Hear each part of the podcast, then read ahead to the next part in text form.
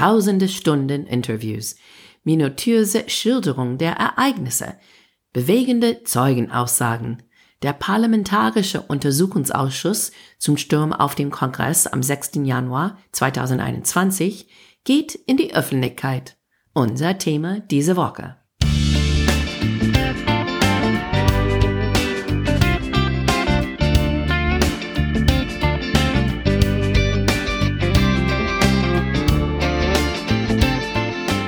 Hey guys, welcome to Amerika übersetzt. Ein Blick über den Teich von zwei Amerikanerinnen. I'm Wendy Brown. And I'm Jennifer Bourguignon. Hello everyone. Heute ist ausnahmsweise Montag, die 13. Juni und wir wollten heute mit euch äh, ein Thema besprechen. Das hat uns voll unsere Aufmerksamkeit genommen in die letzten paar Tage. Am Donnerstag letzte Woche hat die öffentliche Anhörung von die Untersuchungsausschuss der Erstürmung des US-Kapitols angefangen. Das hat in Prime Time am Donnerstag angefangen. Prime Time heißt äh, um 8 Uhr abends, wenn äh, Leute sitzen vor der Fernsehen, so dass mehr Leute das sehen könnte. Eigentlich 20 Millionen Amerikaner haben das live verfolgt, viel mehr später und am Wochenende. Ich habe das Gefühl, das war die einzige Thema. Nee, stimmt nicht. Gab ein paar andere und wir würden auch kurz darüber auch reden, inklusive der March for Our Lives in Washington und einer Erfolg vielleicht im Kongress mit einem kleinen Plan für eine, sagen wir nicht Waffenkontrolle, aber mindestens ein Schritt in die richtige Richtung, wenn es mit Waffenkontrolle zu tun hat. Das werden wir später diskutieren, aber heute erstmal die öffentliche Anhörung. Die Committee Hearings for the January 6th Attack on the Capitol, wie man auf Englisch sagt. Es war ziemlich auf Englisch sagt man explosive. Das war ein bisschen wie eine Bombe. Die haben das richtig gut präsentiert. Es ist sechs Teile. Heute am Montag findet der zweite Teil statt. Und die haben eine acht Minuten langen Film mit Szene aus der Kapitol am 6. Januar, das niemand vorher gesehen hat, mit Stücke von kleiner Interview mit Ivanka Trump, der Tochter von Präsident Trump, und Bill Barr, die Attorney General von Trump. Die haben auch live Testimony oder Interviews mit Caroline Edwards, einer Polizeibeamten aus dem Kapitol, sie hat das als Kriegsszene geschildert. Sie sagte, ich hatte das Gefühl, dass ich in einem Film war, ich mitten in einem Krieg war.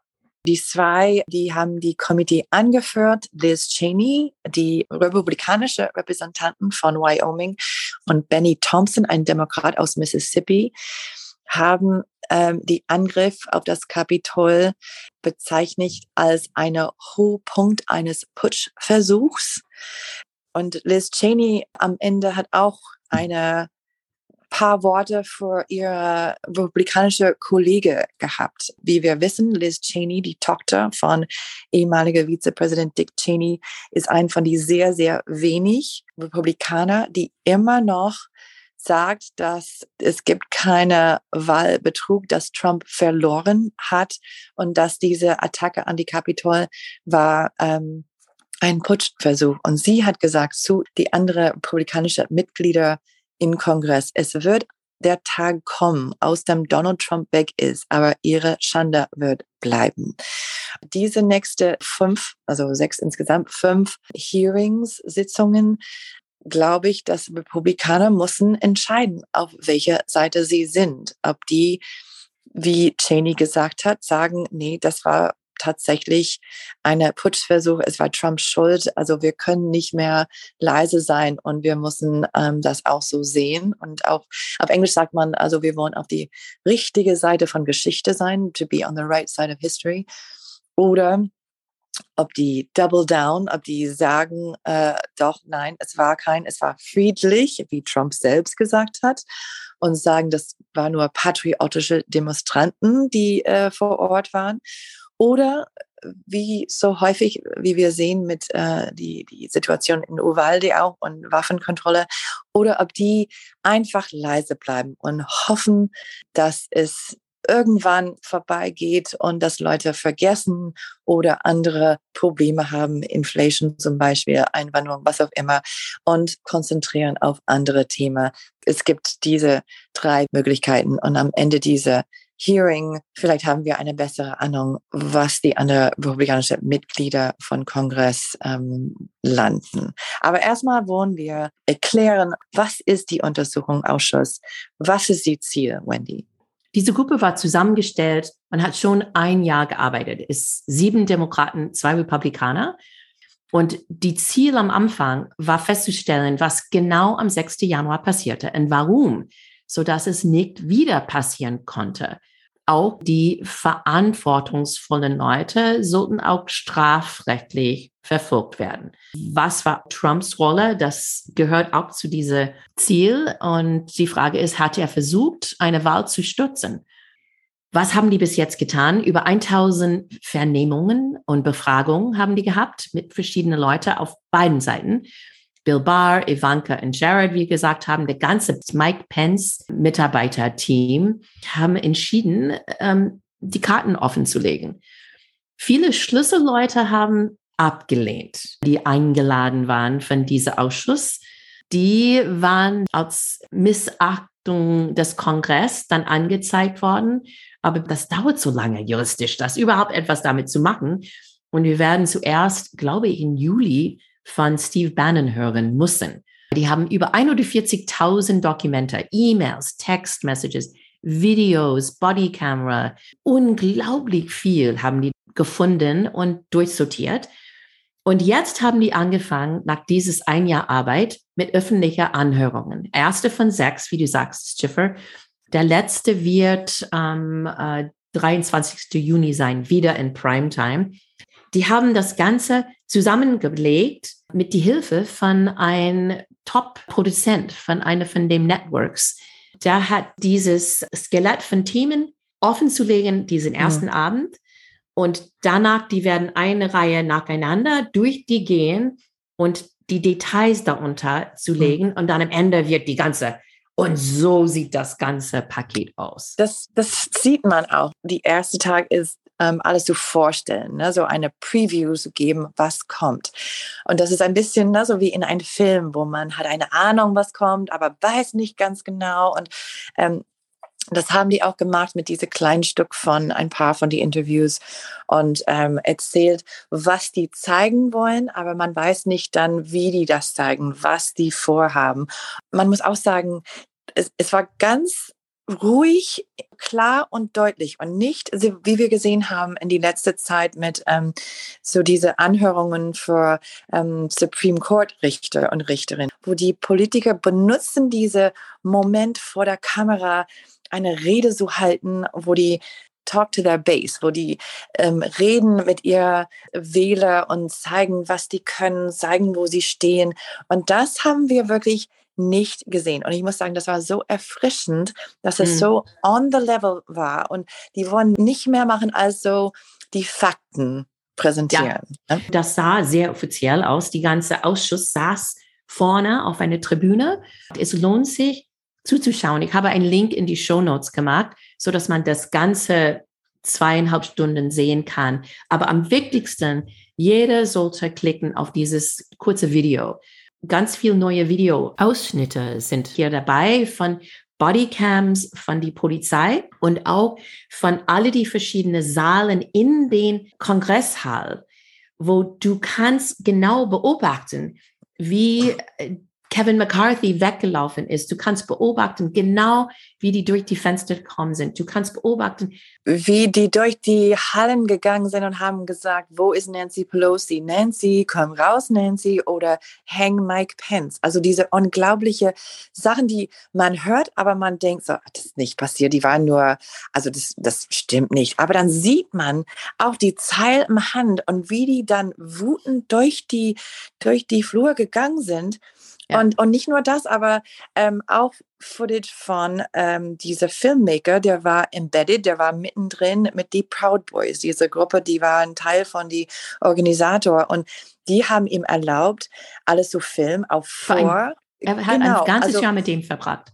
Genau, insofern, er war mittendrin und als das dann losgegangen ist, war er auch mittendrin und er hat dann äh, dazu sein Stücke von Film, was er erlebt hat, äh, zusammen mit die Proud Boys dann auch gezeigt und war auch dann vor Ort zu erzählen, was er gesehen hat, was die Gruppe gesagt hat, wie die drauf waren. Es ist nur die Fakten. Es ist kein ja. Grandstanding. Grandstanding ist, wenn man so eine große Rede haltet. Äh, aber ja. es war nur Fakten. Und das finde ich so stark, besonders in diese heutige Tage, wo es ist so schwierig, ähm, dass alle die gleiche Fakten haben. Also, ja. Und das, wie wir sagen auf Englisch, it speaks for itself. Und jetzt, äh, wie ich verstanden habe, es gibt auch Gruppen und, und Websites, Leute, die Trump verteidigen, die versuchen das anders zu erzählen oder das, ja, was man sieht, das stimmt überhaupt nicht. Aber ich finde, das ist wirklich schwer äh, zu sagen, dass es stimmt nicht oder eine Lüge ist, wenn man sieht das direkt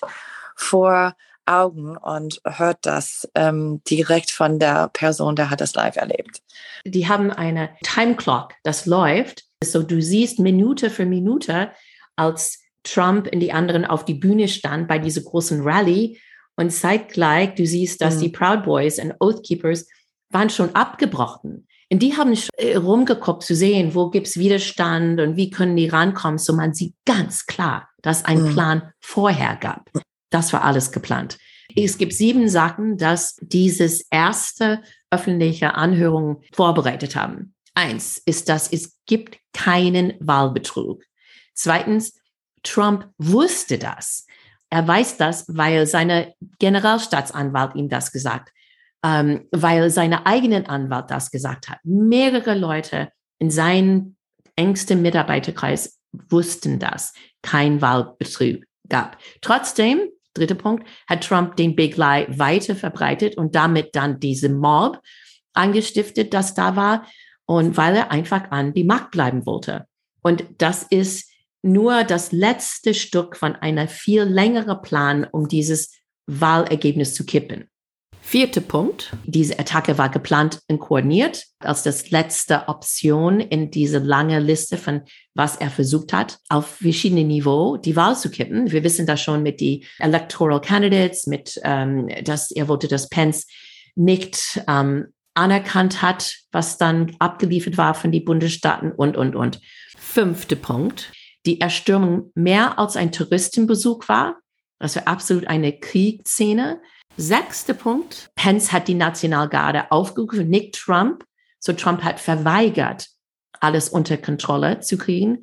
Und last but not least, siebter Punkt. Nachdem der Plan gescheitert hat, haben mehrere republikanische Politiker versucht, eine Begnadigung von Trump zu bekommen. So die wussten, dass was die getan haben, war nicht legal. Die haben diese Punkte auf dem Tisch und wir werden in die nächste Anhörung mehr davon hören. Was meinst du, Jiffer? War, war das effektiv, was die gemacht haben? Also das, das wird die Frage sein. Ich fand das persönlich extrem effektiv am ersten Tag. Die Frage ist vielleicht, ob das äh, effektiv genug ist, äh, um Trump vor das Gericht zu bringen. Trump war schon nach der 6. Januar ein, für ein zweites Mal impeached. Kein anderer Präsident in der Geschichte Amerikas ist das passiert. Aber eine Verbrechen erfordert zwei Dinge. Und das ist eine schlechte Tat und eine kriminelle Absicht. Aber dieser Direktlink wird schwierig zu zeigen, wirklich. Ich, glaube, die werden das zeigen können, weil man hört schon, dass sie sagen, er wusste, was er getan hat. Die haben das mehrmals ja. gesagt. Und deswegen haben die Impeachments es nicht äh, geschafft, weil zu viele Leute haben gesagt, ja, etwas hier ist passiert, das nicht passieren sollte und vielleicht kriminell ist, aber die könnten nie sagen, dass Trump wusste, was er getan hat. Die haben ihn immer geschildert als, oh, du weißt schon, der ist verrückt und er glaubt nur, was die Leute rund um ihn sagen.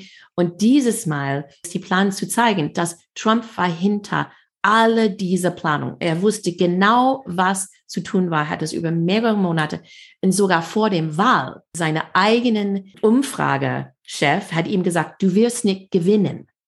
Mhm. Und er hat schon vorher angefangen, äh, die Feuer zu legen, dass es gab Wahlbetrug.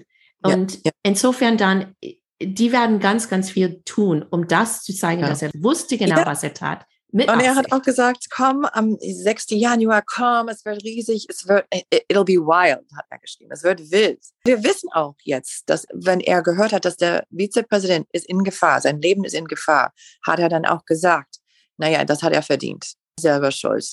Sie können, ja, machen mit ihm, wie die wollen. Also das finde ich ein von diese Stück, das rausgekommen ist, der Mund fällt offen. Also man weiß nicht, was man dazu sagen soll. Aber das allein zeigt, dass dieser Mann kann nie wieder Amt behalten, weil das, das äh, disqualifiziert ihm also es gibt schon eine lange Liste, aber das allein. Ja, seine eigene Vizepräsident, he literally hung him out to dry, aber wollte, dass er hängt.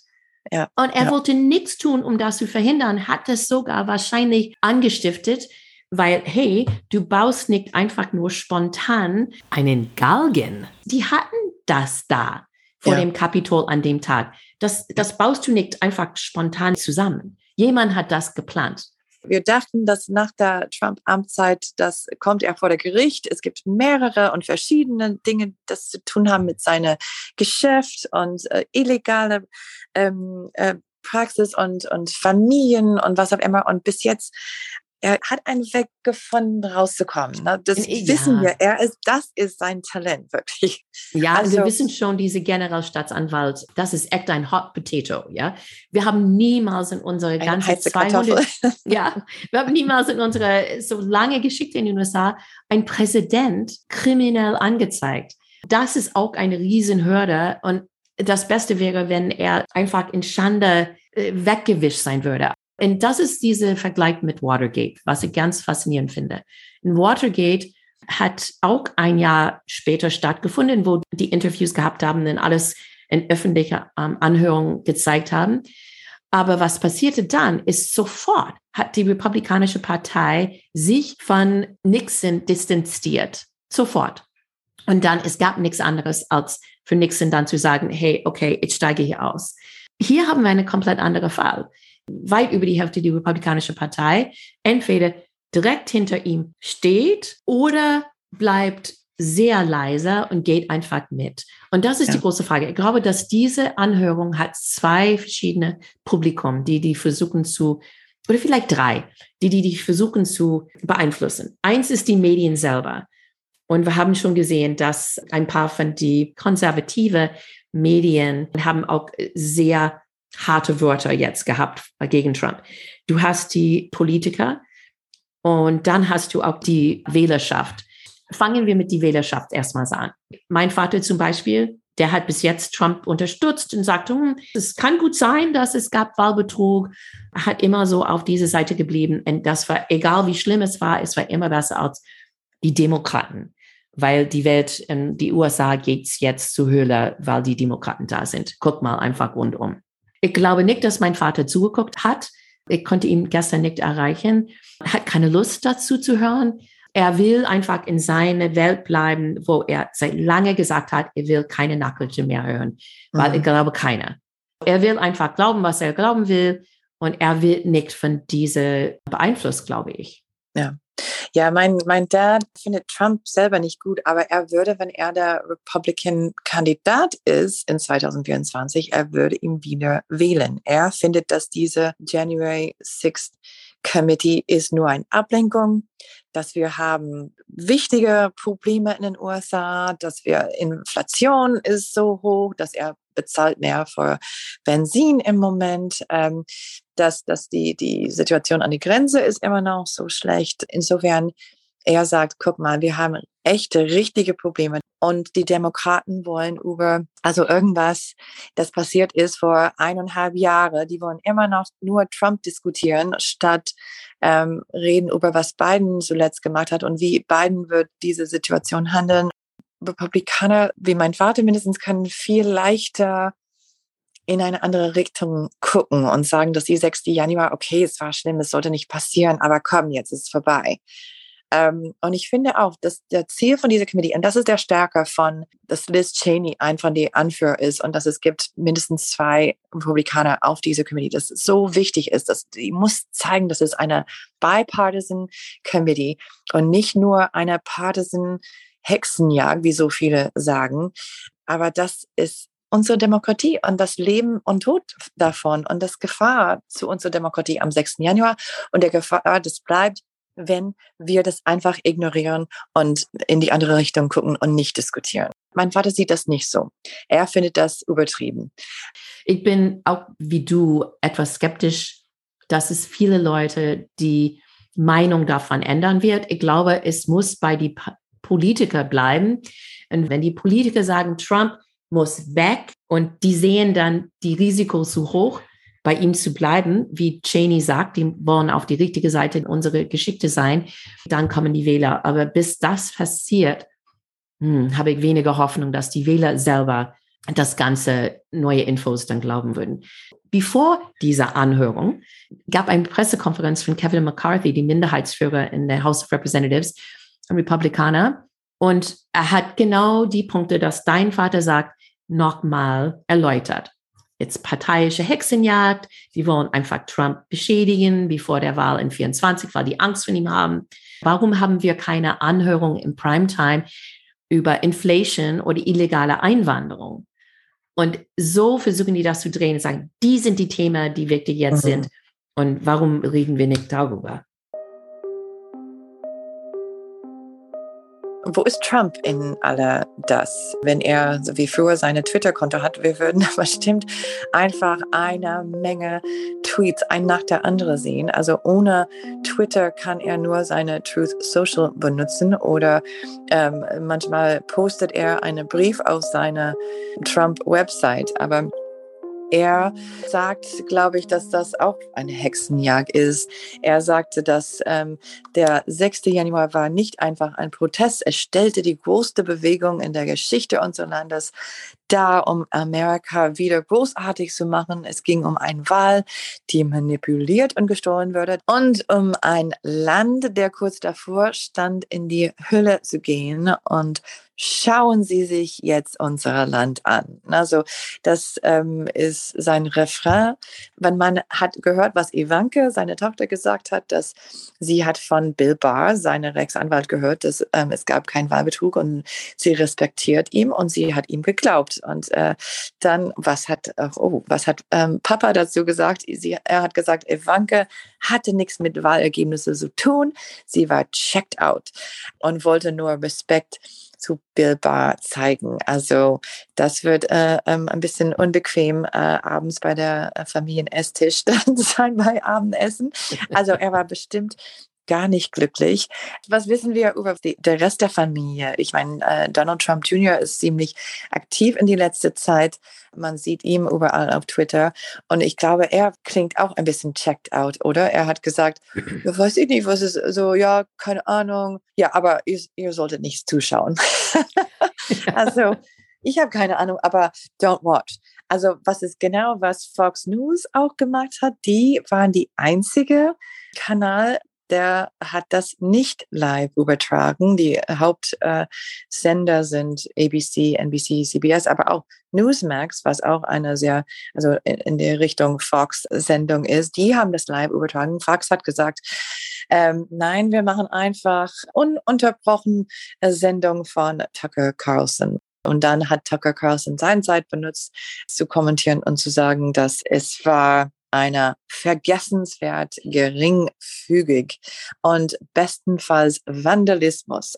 Ja. So hat Fox News das gehandelt, ohne Werbespots, müssen wir auch sagen. Und äh, man muss auch sagen, die haben dann viel Geld verloren ohne Werbespots, aber das war ihm so wichtig, dass die haben das so gemacht. Die hatten Angst, dass die Leute da umschalten würden, äh, und dann um zu gucken, sehen. was wirklich mhm. gesagt war. Ja. ja. Aber aber die hatten nicht Angst in andere. Ähm, Rupert Murdoch ist nicht nur der Mann hinter Fox News, aber auch hinter die Wall Street Journal und die New York Post. Und da waren die nicht so stark hinter Trump wie Fox News. In the Wall Street Journal ein Op-Ed, eine, eine Leitartikel, ähm, die haben geschrieben, dass Herr Trump hat seine Anhänger verraten, indem er sie am 6. Januar betrogen hat und er tut es immer noch. The New York Post hat auch gesagt, dass er ist einer Prisoner, er ist in der Gefängnis von sein eigenes Ego, dass er kann nicht sagen, dass seine Tweeting und sein Narzissmus hat viele von ihm weggeschickt. Also, dass die Leute wollen das nicht. Und er sagt immer noch, dass der Wahl in 2020 gestohlen, geklaut war, obwohl er hat kein Einzelstück Weiß gezeigt. Also diese zwei ähm, sehr einflussreiche Zeitungen haben einen Stand gegen Trump genommen in ihren Leitartikeln. Am Ende hier kommen wir, Wendy. Was ist dein Gefühl? Was, was denkst du von das erste? Wie denkst du, wie es weitergeht? Was sind deine Anmerkungen? Eins, ich will wissen, wer die Politiker sind, die für eine Begnadigung gefragt haben. Ich will auch wissen, was die Mike Pence Team zu sagen hat, weil da drin steckt, glaube ich, eine Menge von Fakten, die für Trump sehr gefährlich sind. Sein Team hat alle diese Infos über Wahlbetrug selber gesammelt und jedes einzelne Vorwurf oder was in die ähm, Courts passiert hat, und, äh, die haben nichts gefunden dieses Menge von Infos, das von die Pence-Team kommen kann, es wird sehr schwer für Trump zu sagen, dass er wirklich glaubte, dass Wahlbetrug gab. Das glaube ich auch. Er hat ein sehr professionelles Team von Legalexperten und die sind richtig durchgegangen, vielleicht mehr so als jeder andere. Es gibt auch Info über welche Repräsentanten vielleicht eine Rolle gespielt haben, in diese Proud Boys oder andere Gruppe zu helfen. Es gibt ja Theorie, ähm, die sind reingestormt in der Kapitol und es sah aus wie, die kennen sich gut aus, als die reingekommen sind, wo die hingehen soll, Richtung Nancy Pelosi's Büro zum Beispiel. Wir würden vielleicht erfahren, ob manche Abgeordnete hat irgendwas damit zu tun. Ich glaube auch, dass es wird ein paar wirklich große Überraschungen. Wir wissen, dass ähm, es gibt noch fünf insgesamt äh, Sitzungen. Vier davon wird tagesüber live getragen. Ich glaube, der letzte wird auch wieder in Primetime, das heißt abends gesendet live. Und dann muss Kongress entscheiden, muss ein Republikaner entscheiden, wo die dazu stehen und muss dann auch der Attorney General Merrick Garland entscheiden, ob es gibt dann genug Beweis, genug Information von dieser Hearing, eine echte kriminelle Prozess gegen der ehemalige Präsident oder gegen andere Leute zu anfangen. Es kann sein, dass es Einfluss hat auf die Midterms. Muss wir schauen. Liz Cheney selber, sie steht zur Wiederwahl jetzt. Trump hat eine Gegenkandidaten reingebracht. Liz Cheney ist jetzt mein Hero, ja. Wenn, wenn du sagst, dass Republikaner eine Politiker mit Integrität brauchen, das ist sie. Aber sie liegt weit hinter dieser Trump-Kandidat jetzt. Das kann nicht sein, oder? Mhm. In Wyoming glaube ich, Wendy, das kann gut sein. Das überrascht mich nicht so viel.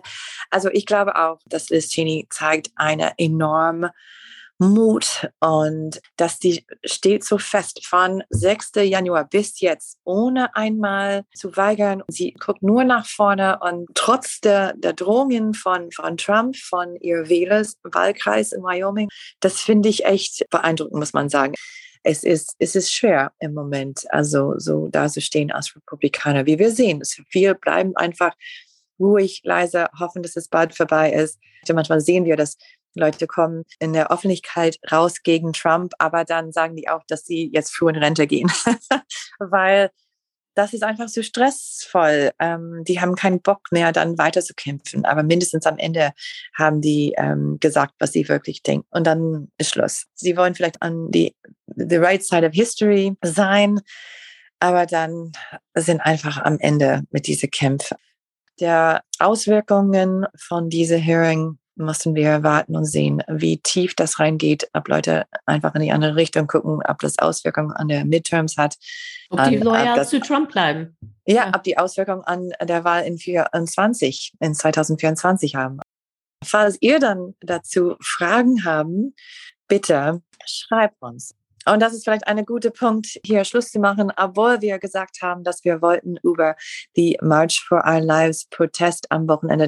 Wir reden darüber nächste Woche, über ähm, was passiert mit dieser neue vielleicht Waffengesetz, das vielleicht der Kongress bringt durch ähm, nach der Shooting in Uvalde und in Buffalo und die letzten paar Wochen. Das würden wir nächste Woche diskutieren. Wir werden auch über die zweite und dritte 6. Januar Ausschussanhörung berichten. Als ich schneide diese Folge, lese ich die erste Schlagzeilen von der Anhörung heute. Wow. Trump wurde nach der Wahl als von der Realität losgelöst beschrieben. Und die Wahlnacht musste hoch angespannt und chaotisch gewesen sein. Und wie Millionen von Dollar an einen nicht existierenden Wahlverteidigungsfonds überwiesen wurden. Das beste Zitat von heute Morgen. Also gab es nicht nur diese große Lüge, sondern auch die große Absocke. Aber für diese Woche, das war's.